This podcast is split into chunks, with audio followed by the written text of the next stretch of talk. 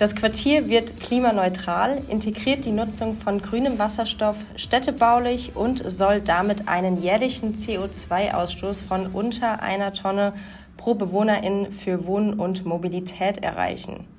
Liebe Hörerinnen, liebe Hörer, wie dieses Zitat schon sagt, wir sprechen heute über ein Klimaquartier. Ja, ein alter Güterbahnhof im schwäbischen Esslingen bildet den Ort, der zum Forschungsstadtviertel auserkoren wurde. Miriam, worum geht's da? Bei dem Forschungsvorhaben oder dem Projekt Neue Weststadt ähm, geht es inhaltlich um die Entwicklung eines Quartieres, das ressourcenschonendes und energiebewusstes Wohnen und Arbeiten möglich macht. Also in euren Worten ein klimaneutrales Stadtquartier in Esslingen am Neckar. Dr. Katja Walter leitet das Sachgebiet Nachhaltigkeit und Klimaschutz der Stadt Esslingen am Neckar, wo sich eben auch dieses Klimaquartier befindet. Liebe Katja, herzlich willkommen bei H112 Architekturgespräche. Hallo, vielen Dank, dass ich da sein darf. Hi Katja, schön, dass du da bist. Ähm, auf dem Bahnhofsvorplatz, da steht ja ein Infospace, also da in dem Klimaquartier. Ähm, das ist so ein Ensemble aus Containern, äh, würde ich jetzt mal das so beschreiben, wenn man sich so die Fotos anschaut.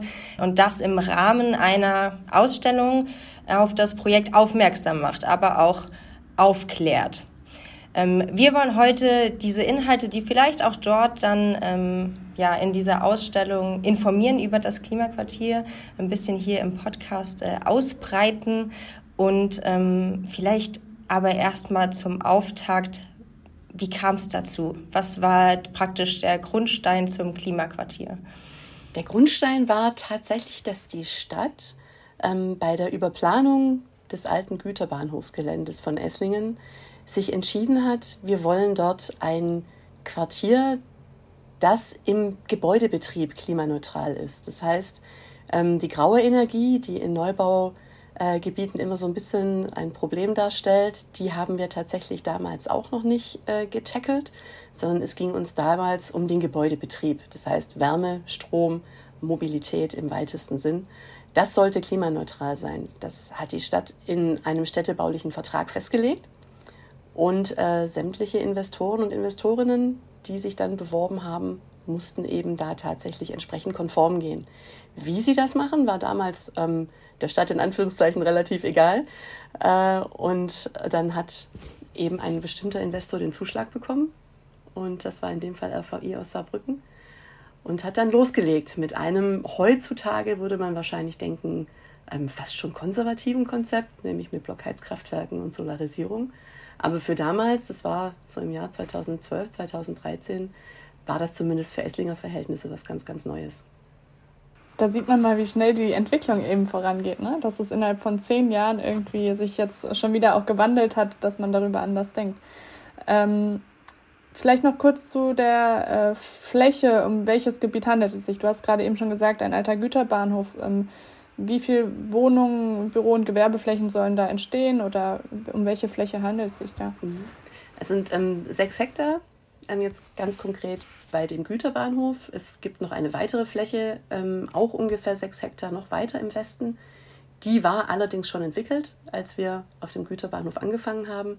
Und es werden ungefähr 480 Wohneinheiten entstehen. Das ist ein Mischgebiet, das heißt, äh, wir haben eine Aufteilung von 80 Prozent Wohnen und 20 Prozent Gewerbe.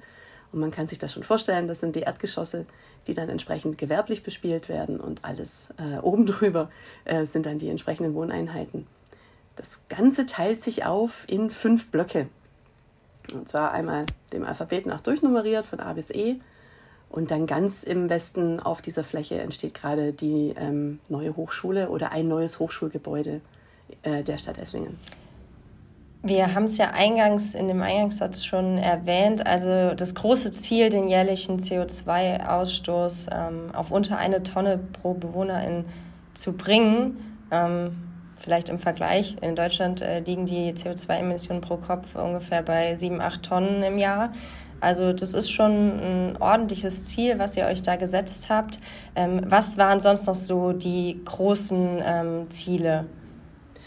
Also nachdem klar war, dass das mit dem klimaneutralen Betrieb funktioniert äh, und die entsprechenden Konzepte dann auch prämiert wurden von der Deutschen Gesellschaft für nachhaltiges Bauen, ähm, wollten die Projektbetreiber, sprich der damalige Oberbürgermeister der Stadt und ähm, quasi der Ingenieur, das Ingenieurbüro, das äh, diese erste klimaneutrale Betriebkonzept entwickelt hat, da einfach nochmal ähm, den Schritt weitermachen und eben zeigen, dass ein urbanes Quartier ähm, zur Energiewende beitragen kann. Und zwar nicht nur dadurch, dass wir ähm, erneuerbare Energien einsetzen bei der Deckung des Bedarfs, sondern eben auch dadurch, äh, dass wir Energie speicherbar machen. Und das ist so, ähm, wie gesagt, dieser, dieser nächste Schritt. Und wenn man über speicherbare Energie spricht, dann ist das entweder eine Batterie oder es ist ein Gas, nämlich der Wasserstoff. Und äh, in unserem Fall ist es tatsächlich der Wasserstoff. Das heißt, in einem zweiten Schritt wurde dann entschieden, wir machen Elektrolyse und äh, zwar einfach nur durch regenerative Energien, sprich wir stellen grünen Wasserstoff in einem urbanen Quartier her. Und das ist unseres Wissens nach zumindest äh, in Deutschland das erste Mal, dass das so getätigt wurde. Ähm, wir hoffen sehr, dass es nicht das letzte Mal bleibt. Ähm, wie gesagt, wir sind ein Forschungsprojekt, wir werden auch dementsprechend gefördert. Das heißt, wir sind nicht perfekt.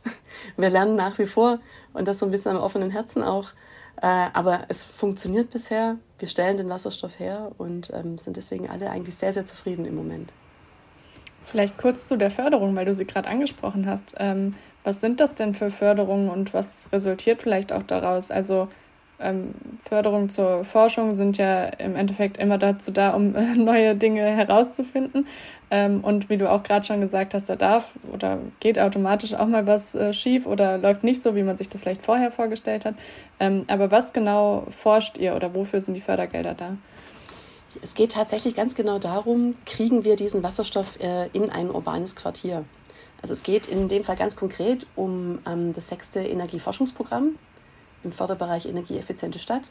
Und das sind die beiden Bundesministerien für Wirtschaft, jetzt Klima, damals noch Energie, und ähm, für Bildung und Forschung. Und äh, in diesem energieeffizienten Stadtprogramm war es im sechsten Teil eben tatsächlich die Aufgabe, was können Quartiere beitragen. Und da sind wir in sehr, sehr guter Gesellschaft. Äh, es gibt da sechs Leuchtturmquartiere, die innerhalb dieses Projektes äh, mit der Förderung bedacht wurden. Wir sind eins davon. Und äh, sämtliche anderen Projekte, die da arbeiten, sind auch ähm, wirklich richtig innovativ und richtig gut. Äh, und da sind wir sehr, sehr stolz, dass wir da Teil von sein können. Also es ist wirklich diese Frage, was macht ein Quartier, was kann ein Quartier äh, im Rahmen der Energiewende beitragen? Und mhm. manche Quartiere gehen da anders ran, wir gehen da mit dem Wasserstoff ran. Und äh, das hat dem entsprechenden Programmleitungen so gut gefallen, dass sie gesagt haben, ja, ist recht, ihr werdet ein Leuchtturmprojekt und wir kriegen da tatsächlich eine 50-prozentige Förderung. Das ist eine Menge, ja. ist auch dringend nötig. Ich stelle mir, ich kann es mir vorstellen, dass das nicht auch, auch nicht ganz kostengünstig ist, was ähm, ihr da betreibt.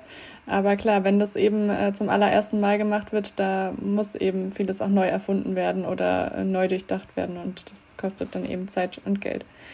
Ähm, zum zeitlichen Horizont vielleicht noch kurz, um die Rahmenbedingungen einmal abzuschließen. Ähm, du hast gerade gesagt, ihr habt so 2012, 2013 ähm, angefangen. Ähm, wann, also wie geht es weiter oder beziehungsweise wann ähm, soll das Ganze dann fertig sein? Also 2012, 2013 waren tatsächlich die entsprechenden Verträge fertig und es äh, wurde klar, wen man beauftragt. Der erste ähm, Block, der stand dann tatsächlich so um 2017, 18. Und äh, wenn die Hochschule fertig ist, ähm, wird es 2025 sein. Und danach kommt allerhöchstwahrscheinlich noch äh, der Block E, also unser letzter Block von städtischer Seite. Wann das genau sein wird, ist noch ein bisschen ähm, offen, weil Block E tatsächlich als Bürogebäude geplant war. Und da hat die Pandemie eben einiges ausgelöst, die Arbeitswelten ändern sich. Und da muss man jetzt nochmal drüber nachdenken, ähm, ob man bei diesem Konzept bleibt. Deswegen äh, dauert das wahrscheinlich noch ein bisschen länger, als wir eigentlich ursprünglich vorgehabt haben. Aber das ist so der grobe Zeithorizont. Ja, das äh, hatten wir eben schon bemerkt, dass es schon zehn Jahre her ist, praktisch der Startschuss da war zum Projekt. Da verändert sich natürlich sehr viel gesellschaftlich und auch politisch. Ähm, wir gehen mal so ein bisschen mehr auf das Quartier selbst und die Inhalte dort. Wie ist denn, wie hoch ist die Bedeutung von der Technologie? Also gibt es hier auch Ansätze wie Smart City oder ähnliches? Das ist tatsächlich äh, nur ansatzweise der Fall. Wir haben in, einem, in einer ersten Projektphase, als es noch um die Klimaneutralität an sich ging, den klimaneutralen Betrieb, ähm, haben wir tatsächlich ein Projekt laufen gehabt, das auch gefördert war, das Smart Energy City hieß. Also da ging es dann wirklich darum, ähm, herauszufinden, wie die entsprechenden Energieflüsse, die Bedarfe, die Senken, ähm, aber eben auch die Spitzen, wie die im Quartier aussehen und äh, mit welchen Technologien man da für eine möglichst gute Verzahnung und Verschachtelung sorgen kann. Da wurde dann darüber nachgedacht, ob man zum Beispiel ähm, E-Autos als Zwischenspeicher nutzen kann, ähm, die dann eben auch die Energie bei Bedarf wieder an die Gebäude zurückgeben, aber eben auch aus dem Gebäude aufnehmen können. Also da gab es einige Ideen. Ähm, das war allerdings äh, von der Technologie her richtig, richtig schwierig. Also da sind wir ähm, damals über ein, ein sehr, sehr gutes Konzept ähm, dann nicht mehr weiter rausgekommen. Und deswegen, äh, wie gesagt, diese Smart Energy City, es gibt ein wunderschönes Modell, das die Energieflüsse innerhalb des Quartiers darstellt.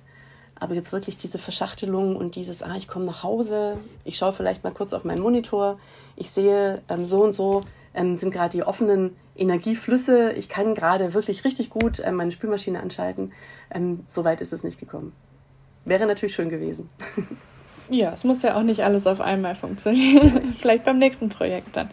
Ähm, tatsächlich, also ich glaube, wir kommen auch gleich nochmal bei der Architektur, können wir vielleicht nochmal dazu sprechen, ähm, wie es da mit der ganzen Technik aussieht. Also gerade wenn man eben effizient dämmt, dann ähm, braucht man ja zwangsweise auch schnell eine Lüftungsanlage und solche Geschichten. Aber wir wollen nochmal beim Quartier bleiben, denke ich. Ähm, du hattest eben auch schon angerissen, wie euer ähm, wie eure Energieversorgung auch aussieht und dass ihr eben mit Wasserstoff arbeitet. Ähm, ich glaube, dazu müssen wir auf jeden Fall noch mehr erfahren ähm, wie das Ganze funktioniert, Sehr wie man gerne. sich das vorstellen kann. Ähm, denn das ist ja für uns jetzt auch noch eine ziemlich neue Technologie oder eine neue Errungenschaft, äh, eine neue Energie. Ähm, und wie funktioniert das Ganze? Also ihr gewinnt Energie über Solar und leitet die dann irgendwie weiter oder wie kann man sich das vorstellen? Mhm. Also es ist tatsächlich so, dass wir die Elektrolyse ausschließlich über regenerative Energien betreiben. Ähm, das ist allerdings nur zu einem sehr, sehr geringen Teil die Energie, die wir selber vor Ort herstellen. Also da wir eben ähm, diesen klimaneutralen Betrieb der Gebäude als oberste Prämisse haben, geht erstmal alles, was über Solar zum Beispiel im Quartier, äh, Energie kann man nicht herstellen, aber ihr wisst, was ich meine, ähm, geht tatsächlich in den Betrieb der Gebäude. Wenn dort etwas übrig bleibt, das ist selten der Fall, aber wenn, dann ähm, geht das auch in die Elektrolyse. Wir bedienen uns tatsächlich aus äh, dem Bundesnetz. Und das ist ein Teil unseres Forschungsauftrages, äh, eine Möglichkeit zu finden, zeigen zu können, wann ist dieser Anteil der erneuerbaren Energien im Bundesnetz äh, maximal. Und nur dann produzieren wir.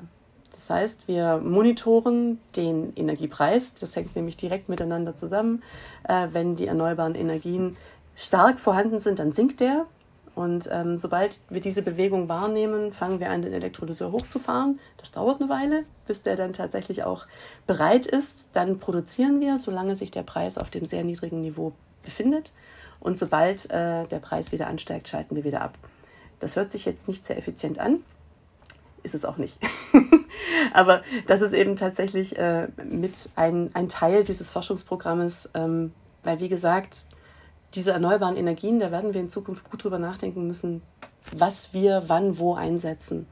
Und da ist eben, finde ich, jetzt die Priorität zu setzen, zu sagen, alles, was lokal erzeugt wird, wird auch erstmal lokal im, in der Bedarfsdeckung genutzt, finde ich den richtigen Ansatz. Wenn was übrig ist, super gerne in die Elektrolyse, aber ansonsten müssen wir erstmal die Bedarfe decken.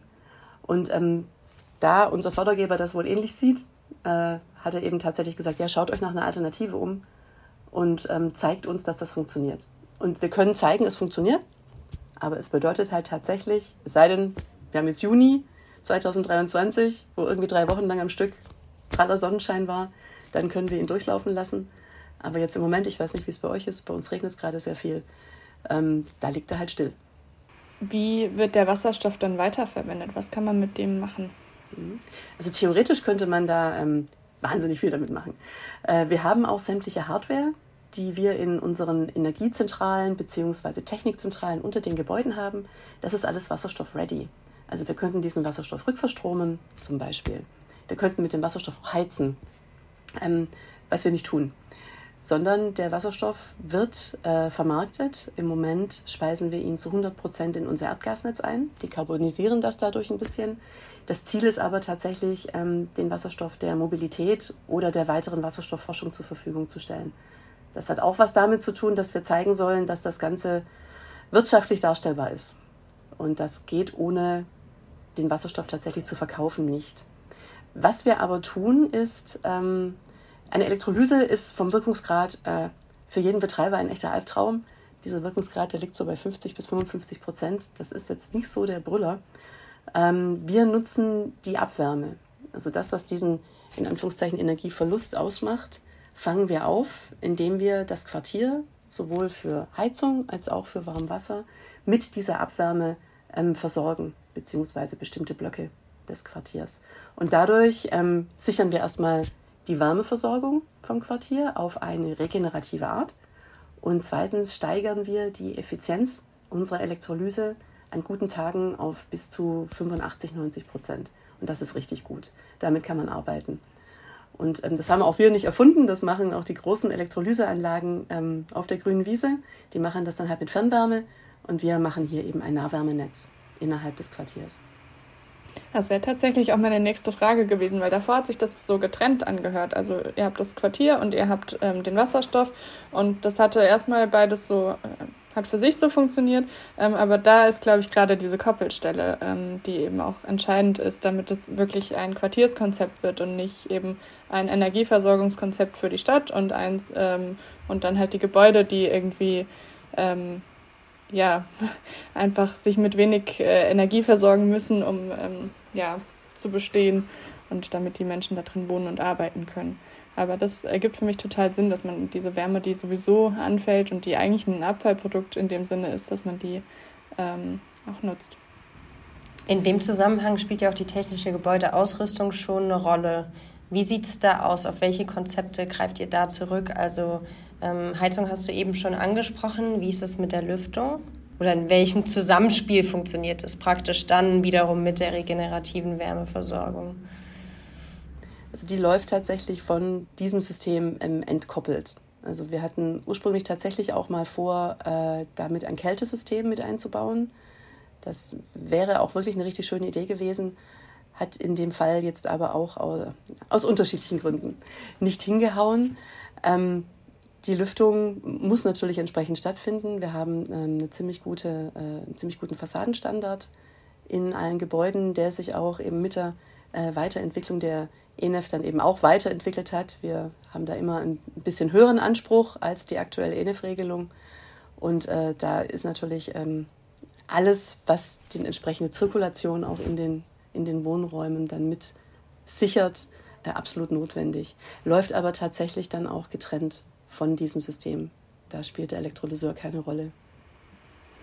Das heißt, die einzelnen Gebäude im Quartier, die wurden einfach wie man es halt normal macht. Man vergibt ein Gebäude an einen Planer oder an ein Planungsteam ähm, und das wurde dann durchgeplant und dann ein anderes Gebäude wieder von einem anderen ähm, mhm. Planer, Planerin, sodass da unterschiedliche Konzepte auch entstanden sind. Habe ich das richtig verstanden?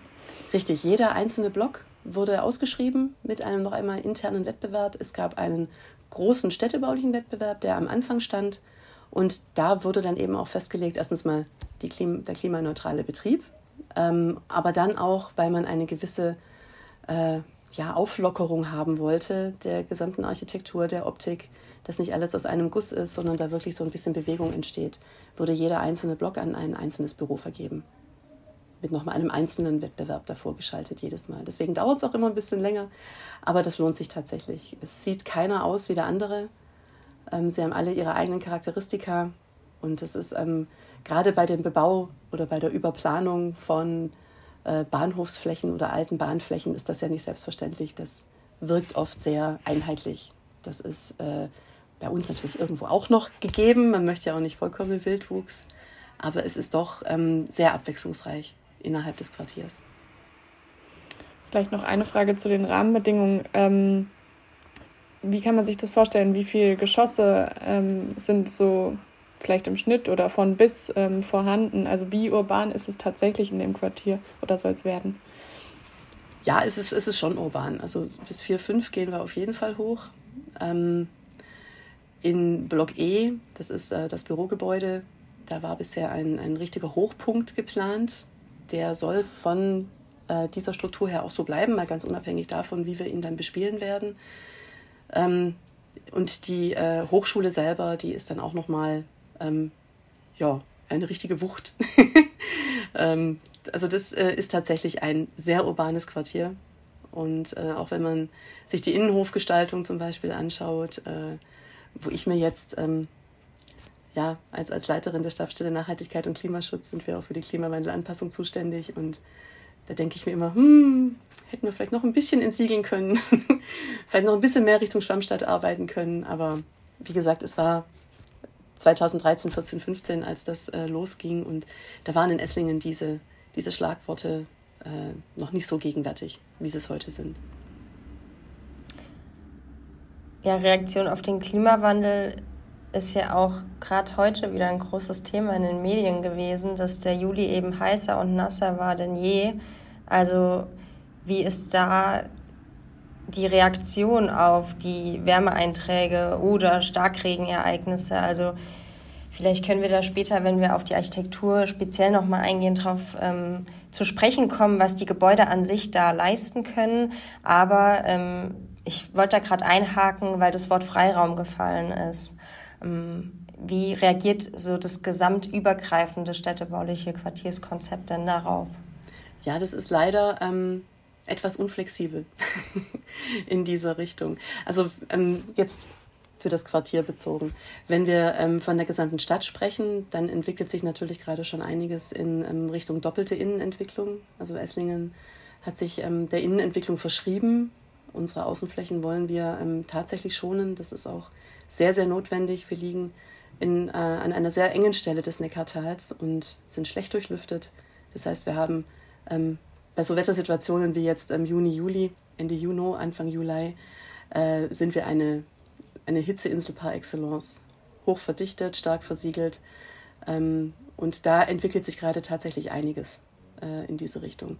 Wir haben einzelne Projekte, wo wir jetzt zum Beispiel Fahrspuren wegnehmen und dort äh, dann wirklich mit Grünflächen dann ersetzen, äh, mit entsprechenden Bäumen. Ähm, wie alle anderen Städte und Kommunen auch beschäftigen wir uns sehr intensiv mit Starkregenereignissen, äh, entwickeln die entsprechenden Gefahrenkarten äh, und natürlich auch die, die Symptombehandlung, dass man tatsächlich äh, vermehrt Trinkwasserbrunnen aufstellt, dass man versucht, die Aufenthaltsqualität an einzelnen ähm, Punkten sehr fokussiert zu verbessern, um da eben wirklich ähm, den Leuten was zu bieten. Wenn wir es in der Fläche schon nicht können, dann zumindest in der Qualität. Also da passiert gerade sehr viel. Mhm. Vielleicht noch ein letztes Thema, bevor wir dann auf die Gebäude oder Beispielprojekte eingehen, was jetzt so quartiersübergreifend funktioniert oder funktionieren sollte, ist die Mobilität. Ähm, welche, welche Konzepte fahrt ihr da? Im wahrsten Sinne des Wortes. Im wahrsten Sinne des Wortes, ja, genau. war ein Wort, Wortspiel. Sehr schön. Also wir haben damit angefangen, dass wir einen relativ ähm, niedrigen Schlüssel haben, was äh, die entsprechenden Pkw pro Wohneinheit angeht. Äh, der liegt unter 1. Ähm, wir hatten gedacht, das ist eigentlich auch vollkommen okay, weil Bahnhof und ZOB sind wirklich in direkter Nachbarschaft. Ähm, es stellt sich aber heraus, dass äh, die Menschen eben doch ihre entsprechenden Fahrzeuge haben und das allein mit einem niedrigen Stellplatzschlüssel, ähm, das ist, glaube ich, nicht das ausreichende Instrument, um das in den Griff zu bekommen. Also selbst wenn die Menschen äh, ihr Auto sechs Tage in der Woche stehen lassen und mit Bus, Bahn, Rad, wie auch immer fahren, sie haben dennoch ein Auto, auch wenn sie es nicht nutzen. Und ähm, wir merken das gerade im, äh, in den Nachbar, direkt anschließenden Nachbargebieten vom Klimaquartier, dass da tatsächlich der Parkdruck wächst. Ähm, es gibt äh, Ladesäulen im Quartier, das heißt, wir arbeiten schon auf eine entsprechende E-Mobilität hin. Es gibt innerhalb des Konzeptes ein äh, entsprechendes, hm, es ist ein Verein gegründet worden, sagen wir es mal so, und zwar ähm, ein Carsharing-Verein, der äh, die ent entsprechendes internes Carsharing-Modell anstrebt, auch mit Wasserstofffahrzeugen. Das heißt, auch da wollen wir natürlich dann unserem Elektrolyseur so, so, so, so ein bisschen ja sagen, gut, wir nutzen das und zwar jetzt nicht nur im Erdgas oder wenn, wenn wir die ganze Sache dann verkaufen, sondern auch so ein bisschen vor Ort. Ähm, das ist alles im Werden gerade, was auch angeschlossen ist, direkt ans Quartier und an die entsprechende äh, Energieplanung ist unser ÖPNV. Wir ähm, sind in Esslingen eine von drei Städten, die äh, in Deutschland noch Oberleitungsbusse besitzt. Sind da inzwischen unfassbar froh drum, dass wir diese Möglichkeit haben. Ähm, und äh, diese Busse sind in das Konzept mit eingebunden. Es gab am Anfang Überlegungen, ob die vielleicht tatsächlich auch ähm, zur Energiespeicherung genutzt werden können, mit einer entsprechenden Batterie, die dann eben auch an ähm, bestimmten Umspannpunkten dann wieder lädt und entlädt, je nachdem, ob jetzt Energiebedarf oder Überschuss da ist. Das ist allerdings auch ähm, technisch äh, etwas anspruchsvoll. Müssen wir gucken, ob wir das noch hinbekommen. Aber ähm, diese Oberleitungsbusse laufen auch im Quartier, laufen am Quartier vorbei und ähm, sind Teil des Energieversorgungskonzeptes dort. Interessant, wie das alles ineinander greift. Ja, ja das ist dann wirklich diese Sektorenkopplung und ähm, wenn, man die, wenn man die nicht zeigen kann, dann kriegt man auch keine Förderung. Insofern, ähm, ja, es ist sehr schön, dass dann eben solche Anreize geboten werden, um das alles miteinander zu verbinden und zu verknüpfen. Und dass man dann auch sehen kann, ja, dass das geht, also das funktioniert. Das ist äh, tatsächlich sehr spannend, ja. Total spannend finde ich auch, dass du, was du gesagt hast mit dem, wir dachten, wir machen den Stellplatzschlüssel halt eben niedrig und dann ähm, regelt sich das sozusagen von selbst.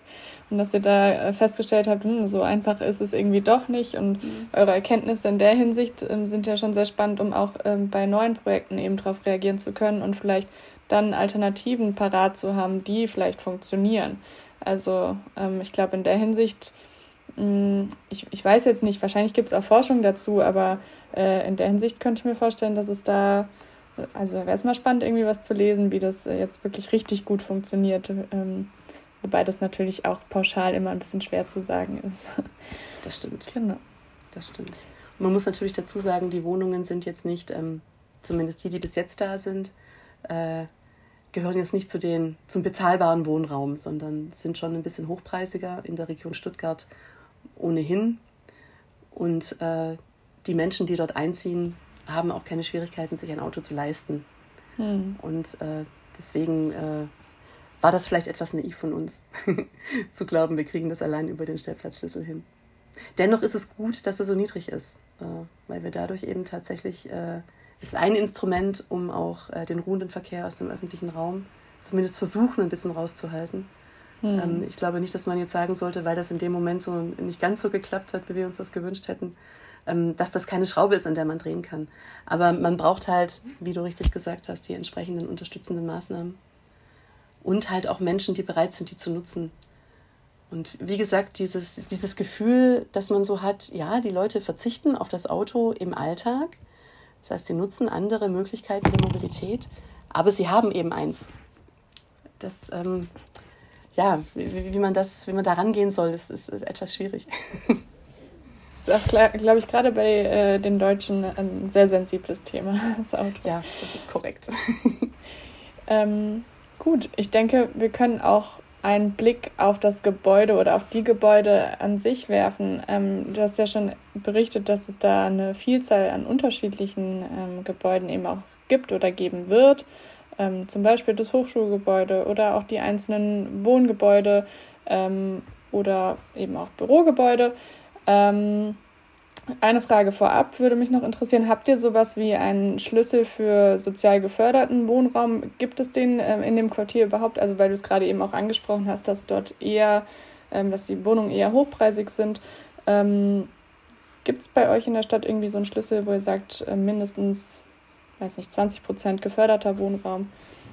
Also wir haben ein, ein Wohnraumversorgungskonzept in Esslingen, das äh, gerade überarbeitet wird und sich da ähm, in, in der Anpassung befindet. Äh, das gab es leider noch nicht, als wir 2011, 2012 angefangen hatten, dort mit den Planungen. Dennoch äh, wird im Block A, das ist einer der beiden Blöcke, die jetzt noch offen sind, wird äh, bezahlbarer Wohnraum entstehen. Es ist kein echter geförderter, das nicht.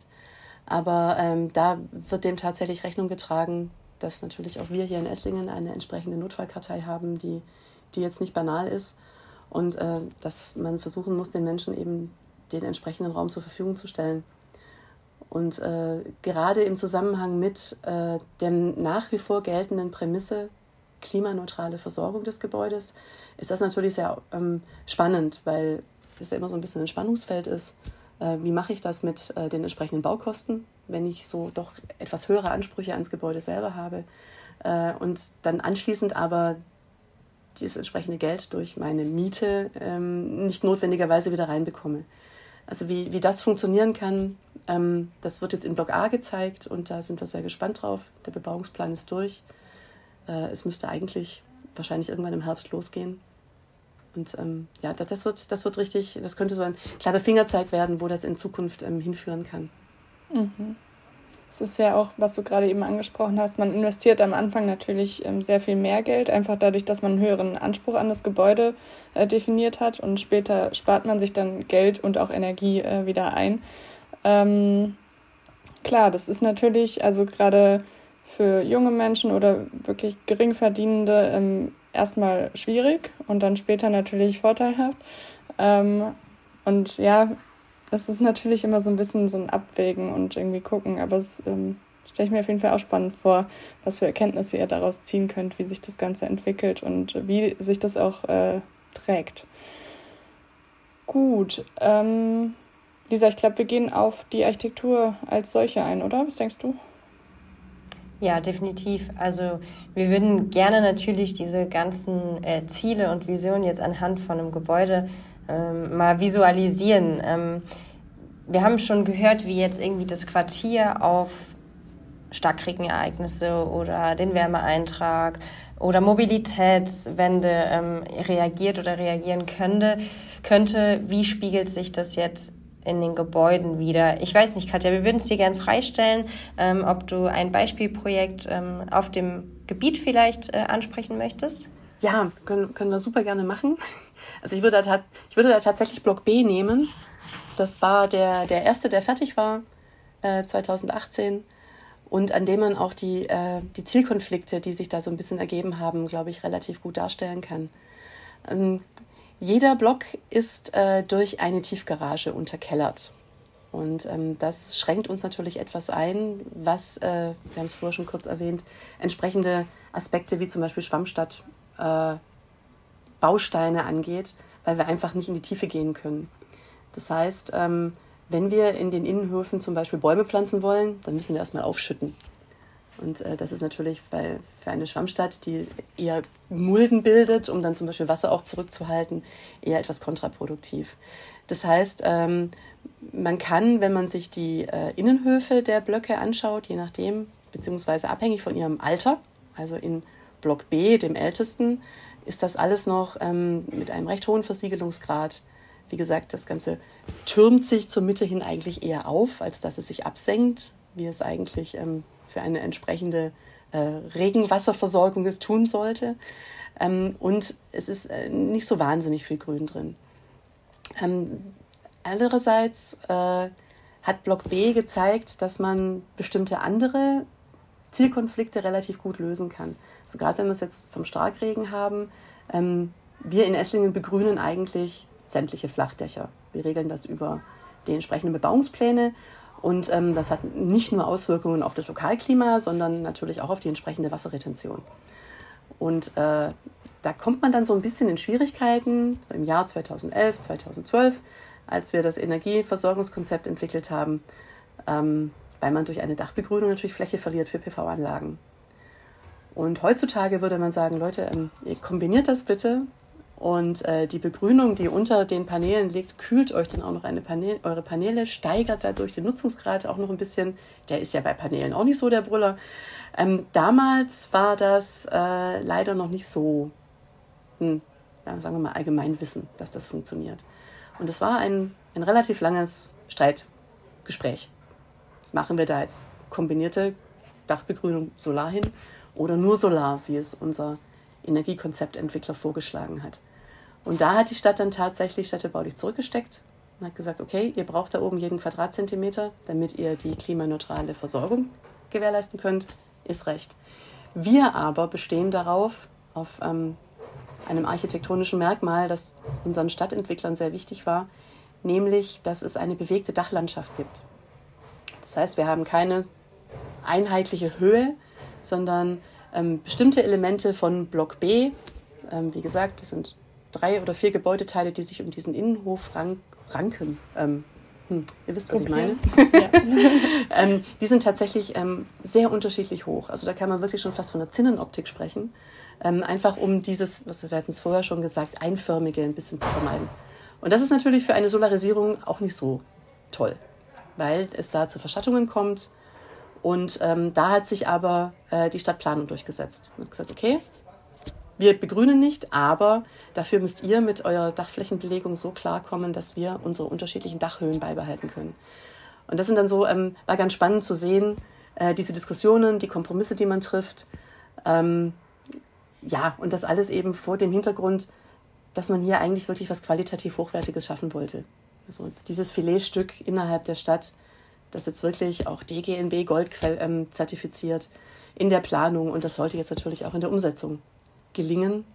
Und das war ein, ein, ein Ringen, um dorthin zu kommen. Aber bisher sind tatsächlich alle drei ähm, jetzt bestehenden Blöcke in, mit dem Goldzertifizierung bestätigt worden, auch in der Umsetzung. Was mich noch interessieren würde, du hattest am Anfang ja schon mal erwähnt, dass ihr das vielleicht mittlerweile ein bisschen anders sehen würdet, ähm, was die, also ich habe es zumindest so interpretiert, was die Bauweise angeht, dass ihr da eher konventionell ähm, ins Rennen gegangen seid. Ähm, vielleicht kannst du noch ein bisschen was dazu erzählen. Ähm, was sind da für unterschiedliche Konzepte entstanden? Gibt es, ähm, ich weiß nicht, sind alles irgendwie Wärmedämmverbundsysteme oder ähm, gibt es auch andere Konzepte oder was würdet ihr vielleicht in Zukunft ähm, dort anders anstreben, ähm, als es umgesetzt wurde oder was fandet ihr auch gut, wie es gemacht mhm. wurde? Also ich denke, das, was ähm, der große städtebauliche Wettbewerb ergeben hat, ähm, dass wir eben diese vier Blöcke mit Innenhof, die so ein bisschen ähm, die Umgebung auch zitieren vom Klimaquartier. Das heißt, Ihr habt es vorher völlig richtig gesagt, das ist der ehemalige Güterbahnhof und direkt quasi nördlich davon ähm, schließt sich das älteste Gewerbegebiet von Esslingen an. Und ähm, da war eben diese Blockstruktur die Architektur der Wahl damals und das wollte man zitieren und aufgreifen. Und deswegen denke ich, ist das eigentlich etwas, ähm, das ist, äh, macht, macht absolut Sinn. Ähm, auch die, die Backsteinfassaden, die man jetzt mit, mit Klinker bzw. Riemchen nochmal aufgegriffen hat. Also das ist eigentlich alles vom, äh, vom von der architektonischen Seite sehr, sehr gut gelungen ähm, für eine entsprechende ähm, Bahnvorfeldbebauung. also da kann man prinzipiell natürlich ähm, geteilter Meinung sein, ob man manche bösen Menschen sagen, ja, das ist doch alles irgendwie Baukasten, ein Klötzchen neben dem anderen. Das ist Geschmackssache, ob einem das gefällt oder nicht. Ich denke, was auf jeden Fall ähm, anders laufen würde, wenn wir es jetzt anfangen würden zu planen, wäre diese kombinierte Dachbegrünung, Solarisierung. Das wäre auf jeden Fall anders gekommen. Ähm, man sieht es bei ähm, dem Innenhof von Block D, das ist der jüngste, der ähm, erst vor zwei Jahren fertig wurde, dass da wirklich sich sehr viel entwickelt hat, auch was die Freiraumgestaltung angeht. Da haben wir tatsächlich leichte Mulden. Ähm, da haben wir, was die Bepflanzung angeht, äh, heimische Sträucher, Stauden und jetzt nicht irgendwie Bambus oder sowas, was man zum Beispiel bei Block C sieht. Äh, da, also die Leute haben sich Gedanken gemacht, ähm, das hat sich entwickelt und es ist, ich finde es tatsächlich relativ äh, frappierend zu sehen, wie schnell das tatsächlich geht. Also von 2018, als B fertig wurde, bis jetzt 21, als D fertig wurde, das sind drei, vier Jahre und da hat sich tatsächlich einiges getan. Und das ist ähm, schön zu sehen, dass das geht. Und da, da bekommt man dann doch Hoffnung, dass wir vielleicht auch flexibel genug sind, um das alles noch irgendwie in den Griff zu kriegen. Hm. Das ist ja auch ein ewiger Lernprozess. Also es Auf wird wahrscheinlich Fall. nie ein Gebäude oder ein Quartier geben, was äh, in allem glänzt oder was alles von vornherein richtig macht oder vielleicht kann man es auch gar nicht so sagen. Vielleicht ist äh, das Richtige auch genau das, dass man eben äh, Dinge ausprobiert und ja auch scheitern darf oder auch Fehler machen darf und ähm, ja. Äh, super spannend, wenn man da durchgeht und dann eben wirklich diesen Prozess wahrnehmen kann. Also das ist ja eigentlich toll. Und so ist es nun mal. Die, äh, also mit der Zeit verändern sich eben Dinge und wenn es dann da sichtbar wird, ähm, finde ich eigentlich eher super spannend. Ja, und es ist ja auch ein gewisser Mut, äh, den ihr da gebraucht habt, um zu sagen, wir testen das jetzt einfach mal. Ja, ohne, ohne geht das, glaube ich, tatsächlich nicht. Also irgendwie so diesen, diesen ersten Schritt, einfach zu sagen, ja, wir, wir tun das jetzt und das haben wir eben ähm, wirklich auch dem, dem damaligen Oberbürgermeister und äh, dem ähm, Herrn Professor Fisch, der die ganze Energieplanung gemacht hat, zu verdanken, dass da wirklich jemand gesagt hat, ja, wir, wir machen das jetzt. Und dann braucht man natürlich einen Gemeinderat, der das Ganze mitträgt, obwohl eigentlich schon sämtliche Beschlüsse zu diesem Quartier gefallen waren. Das ist ja das ganz, ganz Spannende daran. Wie gesagt, wir haben ja 12, 13, 11, 12, 13 wirklich losgelegt. Ähm, und ja, wir waren eigentlich fertig. Und dann kam diese Idee um die Ecke, ja, und jetzt machen wir da einen Elektrolyseur rein, der von Anfang an nicht mitgeplant war. Und äh, alles, was sich da, der ganze Rattenschwanz, den das hinter sich hergezogen hat, ähm, dass der unterirdisch äh, lokalisiert sein musste, weil die Stadtplanung gesagt hat, auf keinen Fall machen wir hier, das ist ja Industrie. Ähm, das machen wir auf gar keinen Fall in unserem goldprämierten Quartier irgendwie oberirdisch hin. Ihr müsst das unter die Erde bringen. Dann, ich habe es vorher gesagt, wir haben da Tiefgaragen drunter. Da ist jetzt nicht notwendigerweise Platz für äh, die Herstellung von grünem Wasserstoff. Und dann der Genehmigungsprozess. Das ist ja wirklich ähm, ein, ein explosives Gas, was wir da herstellen. Und äh, Sicherheiten, da wohnen Menschen, da ist eine Kita, da sind Studierende. Also das sind alles Dinge, da braucht man ein Team, das das unbedingt will und äh, das auch bei Rückschlägen nicht aufsteckt. Und es gab ähm, einige Punkte, so wirklich Sollbruchstellen, wo, wo es wirklich nicht klar war, können wir weitermachen oder nicht. Und ähm, aber da das wirklich alle Beteiligten absolut wollten, ähm, deswegen hat das hingehauen. Sonst, also ich, ich, würde jedem raten, der sowas machen möchte, ähm, sowas nicht auf eine fertige Planung draufzusetzen, sondern das in eine Planung von Anfang an mit zu integrieren. Dann äh, umgeht man ziemlich viele Stolperfallen. Das äh, macht total Mut, was du erzählst, dass äh, wenn alle das wollen, dass man das dann auch schafft. Das ist ja auch für den kleinen Prozess irgendwie schon wichtig, auch wenn wir irgendwie über Architektur sprechen, also über ein einzelnes Gebäude. Auch da ist es ja so, wenn alle an einem Strang ziehen, dann ist äh, eigentlich alles möglich. Ja, toll. Also ich finde es super, dass ihr das macht und dass ihr das ausprobiert und euer Wissen auch weitergebt ähm, und streut. Und vielleicht, wer weiß, vielleicht entstehen ja noch viele solcher Klimaquartiere in Zukunft. Das wäre ähm, schön. wie ist denn eure Vision? Wie, wie geht es jetzt äh, konkret weiter? Habt ihr vielleicht auch schon irgendwie geplant, dass äh, in Zukunft noch ein weiteres Quartier entstehen wird? Oder du hast ja gesagt, ihr setzt jetzt auf Innenentwicklung. Ähm, vielleicht gibt es auch da irgendwelche Punkte, die ihr mitgenommen habt, ähm, wo ihr sagt, die setzen wir als Stadt jetzt eben äh, in der Stadt um. Ja, also es gibt spannenderweise direkt im Anschluss an das Klimaquartier ähm, jetzt eine Fläche, die unsere Stadtwerke freigemacht haben. Die sind in ein anderes Gewerbegebiet innerhalb von Esslingen gezogen. Und äh, da bietet sich jetzt auch die entsprechende Überplanung an, findet natürlich auch schon statt. Und da ähm, besteht jetzt natürlich der große Anspruch nicht hinter äh, die Standards, die wir uns jetzt im Klimaquartier 1 gesetzt haben, dass wir da nicht zurückfallen wollen. Ähm, ob das jetzt bedeutet, dass man da jetzt nochmal einen Elektrolyseur reinpackt oder ähm, eben entsprechend andere innovative Technologien, das äh, wird gerade ausgetestet. Ähm, da wird das entsprechende Versorgungskonzept im Moment erarbeitet. Äh, aber doppelte Innenentwicklung zum Beispiel wird da definitiv äh, eine Rolle spielen. Und ähm, auch bei verschiedenen anderen Neubaugebieten, die wir jetzt gerade anstehen haben, äh, die Entsiegelung von Straßenraum äh, und eben tatsächlich dann auch Begrünung äh, spielt da jetzt eine immer, immer größere Relevanz oder hat eine immer größere Relevanz das sind auch Sachen, ähm, die sind nicht selbstverständlich. Also Verkehrsfläche zurückzunehmen, äh, um da den Slow Traffic beziehungsweise äh, dann tatsächlich grün irgendwie zu verankern, das ist ähm, in, in, in Kommunen nicht immer einfach. Für, für Esslinger Verhältnis ist das richtig gut, was gerade passiert. Wir wünschen euch dafür auf jeden Fall viel Erfolg und weiterhin so viel Mut, wie ihr bis jetzt schon bewiesen habt. Und ähm, dass das auch zielführend ist, kann man sich, glaube ich, dann in der neuen Weststadt anschauen. Liebe Katja, vielen Dank, dass du bei uns gestern warst bei H112 und uns unheimlich viele Informationen zu dem urbanen Klimaquartier Neue Weststadt in Esslingen gegeben hast. Viel Erfolg für euch und für dich. Danke, dass du bei uns zu Gast warst. Dankeschön, dass ihr zugehört habt.